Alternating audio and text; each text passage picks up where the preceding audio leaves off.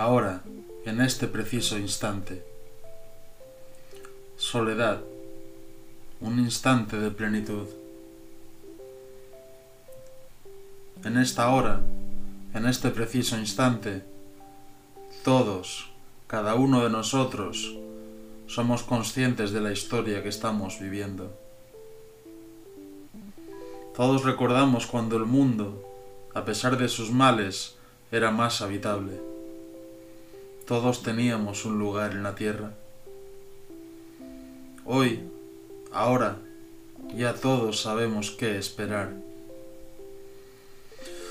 Aunque sabemos que el mundo no se desvanecerá, pero la realidad depende de un hilo muy fino. Otro día, llegado a su ocaso, bajo el manto de la oscuridad dejas que tus últimos pensamientos sobre la faz de esta tierra sin futuro no caigan en el olvido del viento. Mostrar los sueños y quizás en ellos los mundos de ficción y de visiones, donde nada es lo que parece.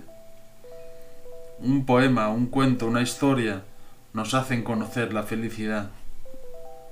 En un momento aún, en un día triste, paran todos los relojes, descuelgan los teléfonos y nos dejan apreciar más la vida porque ya nada puede volver a ser como antes en la historia de lo real.